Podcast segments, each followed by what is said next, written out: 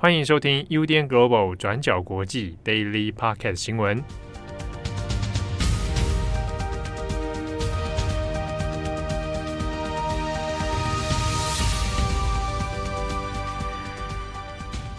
欢迎收听今天的转角国际 Daily Podcast，我是郑红，我是编辑佳琪。那今天是二零二一年的十月二十二日，星期五。呃，今天全世界其实发生的新闻，好像重大的都关于就是影影剧娱乐，但通常不是什么好消息了。嗯哼，那我们今天先来更新一下，就是昨天晚上震惊就是美国演艺圈以及世界影坛的一个重大的悲剧哦，就是美国的著名男演员就是亚历鲍德温，他目前在就是美国呃新墨西哥圣塔菲的呃西部片拍摄现场，在十月二十一日的下午发生了一个重大的意外事故。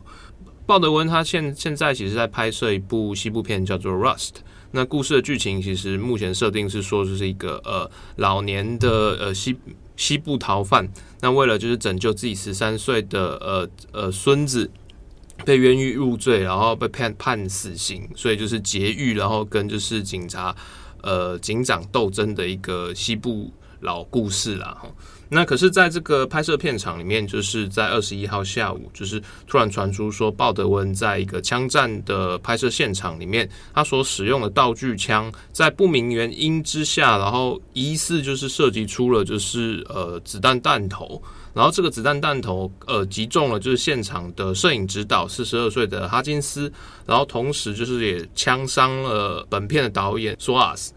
消息传出之后呢，虽然就是说，呃，当地的警消啊，还有就是救难队，其实就是第一时间派出空中直升机，然后把就是这个受枪伤的摄影指导送到医院急救。可是最后在就是送医之后，人宣告不治死亡，哈，就是死时是四十二岁。那这个消息传出来之后呢，就是截至目前为止，也就是二十二日的清晨，其实美国警方跟就是新墨西哥政府其实并没有对这个案子有提出任何的刑事起诉或者是说逮捕哦。那现在只知道就是这个道具枪是由鲍德温所呃使用，但是为什么会就是发射出子弹，然后会为什么会说这个造成就是一人重伤一人死亡的这个惨剧，就是到底一颗子弹是到为什么会发生这种事情？其实现在还不是很清楚哦。那呃，亚历鲍德温其实，在台湾或者是说在美国影坛，应该是这几年，因为就是在那个呃 SNL，就是美国的周末脱口秀节目里面饰演前美国总统川普而知名。那像是过去他其实长长期以来，他们家族就是几个四兄弟都是演员。那在美国影坛叫做鲍德温四兄弟。那可是他亚历鲍德温除了就是比较早年的那种老电影，就是我们现在可能会有时候会在好莱坞电影开，就是看到他跟申康纳来对戏的《猎杀红色十月》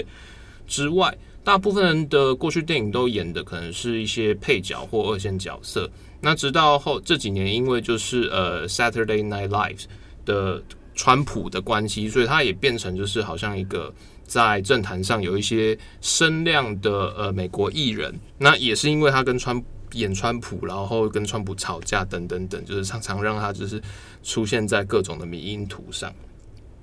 那呃，我们比较熟知呃亚历鲍德温的角色，可能是这几年就是呃汤姆克鲁斯不可能人物系列的这几集里面，他也曾经有一个呃局长的角色哦，那相对比较抢眼。那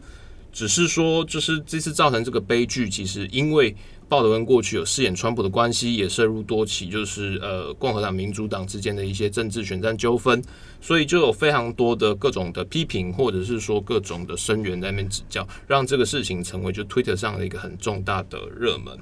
那除此之外，就是除了鲍德温这个案子，目前为什么会发生这个悲剧？那大家好像有点匪夷所思以外。那大家也同时想象到，就是一九九三年哦，就是其实，在好莱坞也发生过类似的呃道具枪杀人事件。当时的受害者其实就是呃著名武打英雄呃李小龙的儿子李国豪，就 Brandon Lee。他那个时候是二十八岁，然后在饰演一个动作片叫《龙族战神》的时候，也是因为道具枪的一个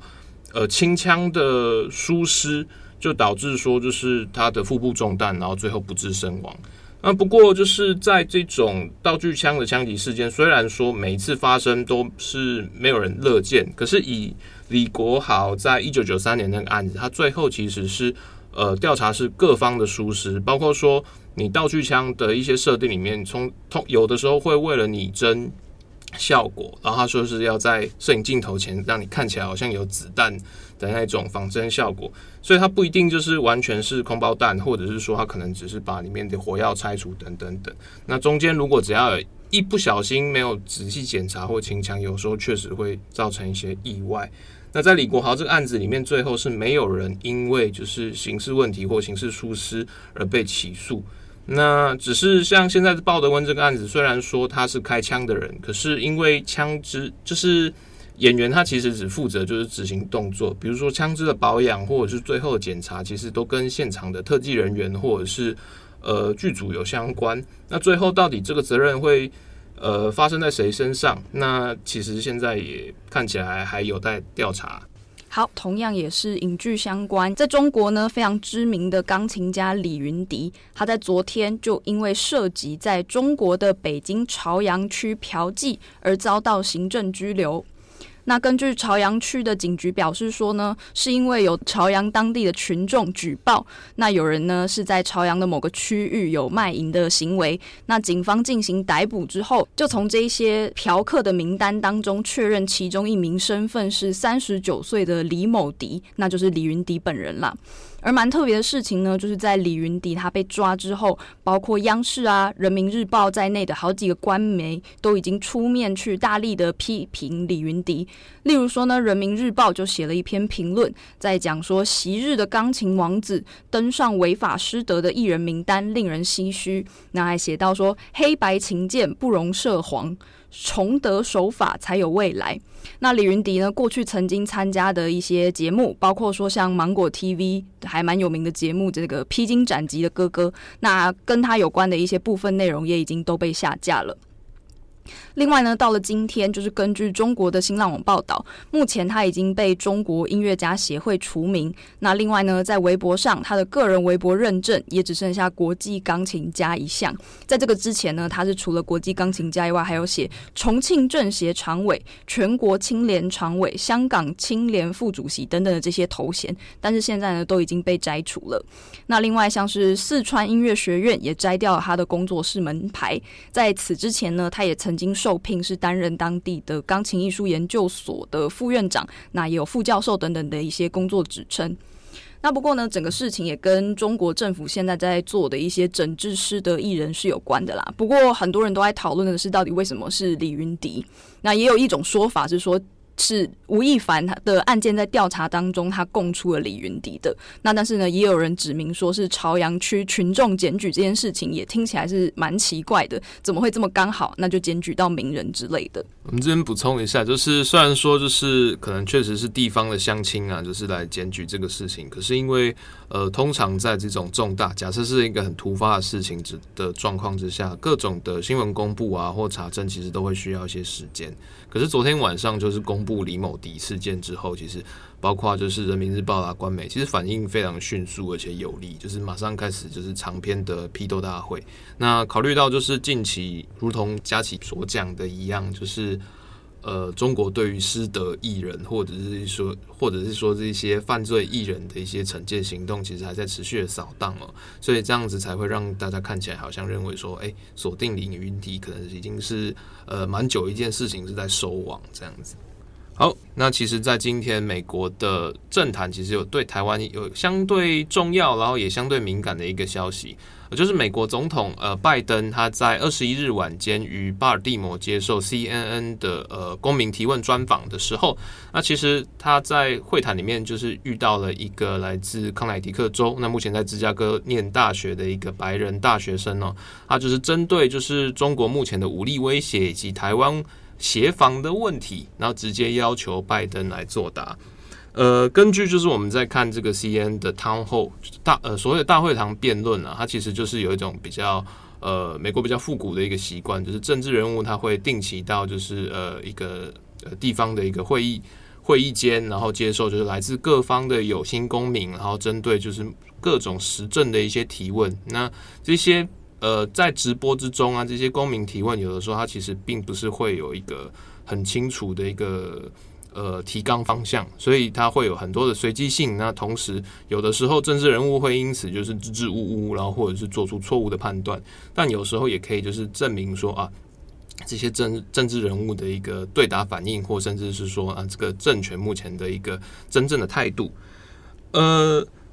在这个这次的提问里面呢，这一位来自芝加哥的男大学生啊，他是这样提问，他是说：中国日前才测试了极音速飞弹，那作为美国总统，你要如何确保美军能咬住中国的军事发展进度？然后同时他也在提问哦，他追加一个问题，这个其实也是让呃在台湾的我们有一点诶，非常的诶 highlight，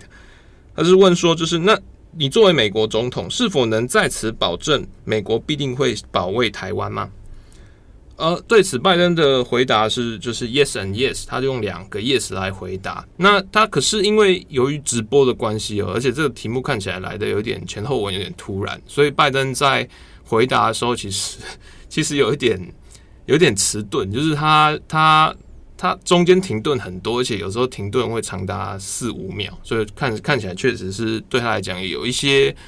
呃在思考的问题。不过，他其实里面有提到的回应，就是说，就是他确实认为说中国的呃军事威胁确实有提升，但是美国其实并没有惧怕，因为他有信心美军还是在全世界独强的一个超级军事强权。但因为在目前的区域局势，其实有充满了很多混乱以及误判的可能，就是在呃。国际局势混沌的状况之下，各国都会为了就是担心彼此的攻击，有时候会有一些擦枪走火，或者是把事情往恶性循环最坏的方向发展。所以拜登也强调说，呢他不论是对俄罗斯啊，啊，特别是针对中国国家主席习近平，都有非常在意，就是要跟他们沟通，来就是说，呃，美国虽然不拒战呢，不会战，可是那。也不希望就是因为就是莫名其妙擦枪走火原因，然后造成不必要的冲突，所以拜登就一直特别花了蛮多时间在强调，就是说他上任以来跟各国总统或各国国家领袖的交谈里面，他给习近平花了最多的时间，他们两个非常熟，所以他有信心确保就是美国的立场跟原则对中国方面来讲应该是理解的非常清楚。那可是他在这边的回答其实有一点。呃，有一点实问虚答，或有点兜圈子啦。因为就是在一些直播辩论里面，常常会这样。就是我现在还想不出来要怎样，我就边讲边回答。我们常常在录 daily 的时候也是这个。你现在就是在这样？对对对对。但后来就是呃，这个 CNN 的直播主持人，也就是我们非常熟悉的那个银发银发帅哥主主播 Anderson Cooper，他就是及时的介入，避免。拜登歪楼，他就直接在问说：“那可不可以请你来结论？就是假设中国今天真的攻击台湾的话，美国必定会出兵军事的协防台湾。那对此，拜登则是就是再度承诺，然后就是说对的，没有错。那美国会出兵保卫台湾，那这是因为就是美国对台湾的承诺。可是这个说法之后，虽然就是直接进入下一个提问，没有再延伸。可是，在比如说像是呃跟台湾非常熟悉的战略观察者。”格莱伊或者是其他的一些相关政坛评论，大家都会觉得有一些意外哦，因为像是在美国长期以来，他们所对台海的策略其实保持一种战略性模糊。虽然美国会承诺要就是防帮助台湾拥有就是自我防卫的权利，比如说军售啊等等等，但是包括台湾关系法或者相关法律里面，其实美国并没有一个明文的说法或一个呃法律约束说。呃，美国确实在特定条件之下有义务要出兵协防台湾，这个东西其实是相对比较模糊的，也一直以来就是透过这种讲不清楚的两面策略，就是把美国才能在就是在台湾问题上跟中国就是有一些接触的空间。但是这个模糊对台湾或者是说台湾民间来讲，其实是一个很不可预测性，因为我们其实就是不知道，就是说在到底在什么前提之下，就是美国会来协助，就是呃台湾来抵御中国侵略。那这对我们的战略局势的判断，其实有时候也会充满了很多的变数。那所以在这次的呃说明里面，就是拜登虽然说他承诺了呃美军会协防台湾，但是这个承诺其实。呃，过往其实是有一种算是政治上的默契，就是大家都知道美军会做这件事情，可是并没有法律或者是说并没有一个实际上的政治承诺来证明说这件事情绝对会存在。可是拜登这个说法呢，到底是比如说他是确实是一个战略性的表态，要突破这种战略性模糊来跟中国划清一个很明确的底线，还是说他其实只是在就是直播里面可能一时之间被问？他就把自己想象的默契，然后直接用文字的方式具体把它讲破破题说清。这个东西其实在美国政坛也有很多的讨论哦，但目前看起来，包括白宫方面其实也是有及时出来澄清说，呃呃，拜登的说法就是其实跟过去美国一样，美国并没有改变，就是对中国台湾的一些呃固有的一些战略战略或者是政治立场啊。那类似的状况其实也是在今年九月的时候，呃，拜登跟习近平讲话，讲通电话嘛，讲了九十分钟，然后会后拜登也是说，就是两我们双方针对台湾这边有什么台湾承诺共识之类。那这个东西到底台湾共识指的是什么？就是过去也没有前例，所以大家也会猜测说它到底是到底是什么意思。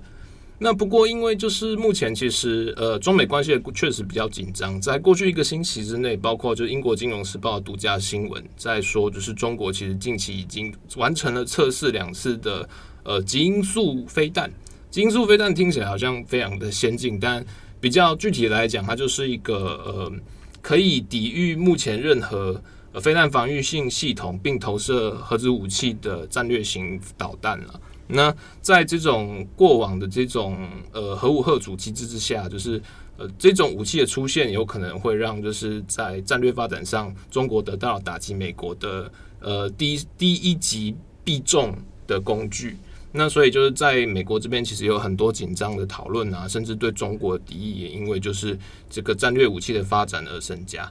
那再加上就是说，就是目前因为全球供应链的中断啊，还有就是即将呃。感恩节还有耶诞节、新年年假的一个消费旺季，就是目前中国跟美国之间的贸易谈判，其实也是正在就是磋商中。那白宫这边也很希望，就是说在十一月，就是可以让拜登跟习近平之间有一个一对一的线上视讯的高峰会。那可是因为十一月中国刚好也要开就是重要的。呃，人大会议了了，呃，中央政委会的会议。那明年习近平可能还有一个他无限期连任的一个政治门槛要过。那所以在这个时候，呃，拜登在 CNN 上的这个呃挺台脱口秀，那到底会产生怎样的效应？会不会影响接下来中美之间的一个呃峰会接触过程呢？其实也是让各方就是正在关注当中。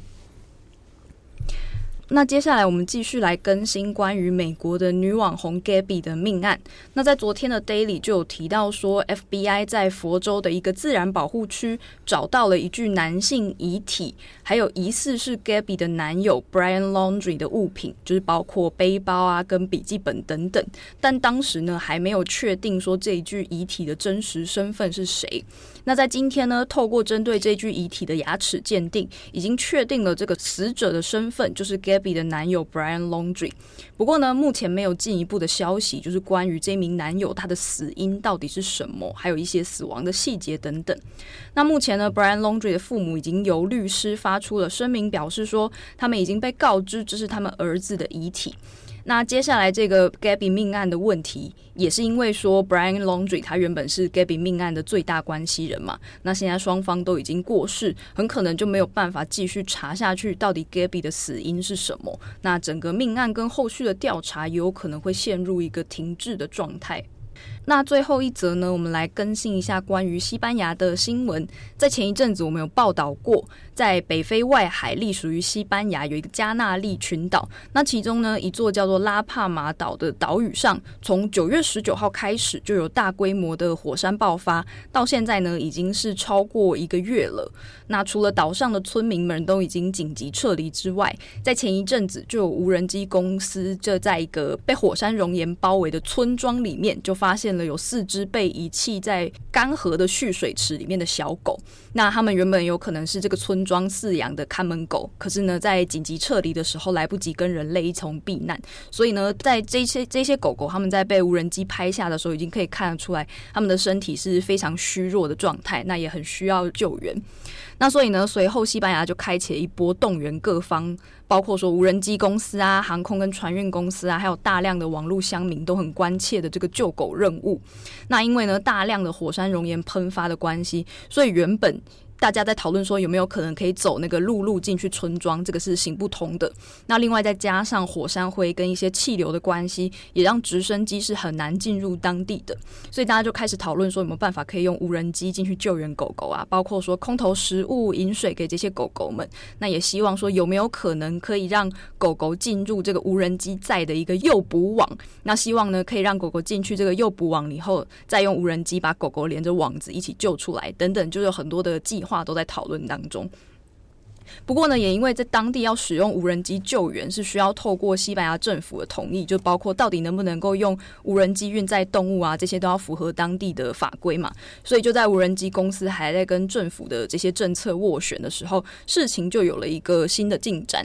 就是在昨天二十一号星期三的时候呢，无人机在这个蓄水池上空进行巡逻观测的时候，就发现原本狗狗所在的这个蓄水池已经失去了这些动物的迹象。那不止只是说狗狗突然凭空消失了，与此同时还出现了一些人类的足迹，就好像说有一些人他们用一种不明的方式已经把这些狗狗救出来了。而且呢，还蛮有趣的事情是，还发现原本的那个蓄水池附近多了一块横幅，上面呢就有人用红色的字体写很大，就用西班牙文写着 “Stay strong, La Palma. The dogs are fine.” 就是拉帕马岛要撑下去，狗狗们都没事。而且呢，他们还留言是署名说他们这个拯救狗。狗狗的这个组织叫做 A Team，那他们还甚至还留了一段影片在网络上，就放了这些狗狗被救出来以后的照片，表示他们都是平安无事的。你要不要解释一下什么是 A Team？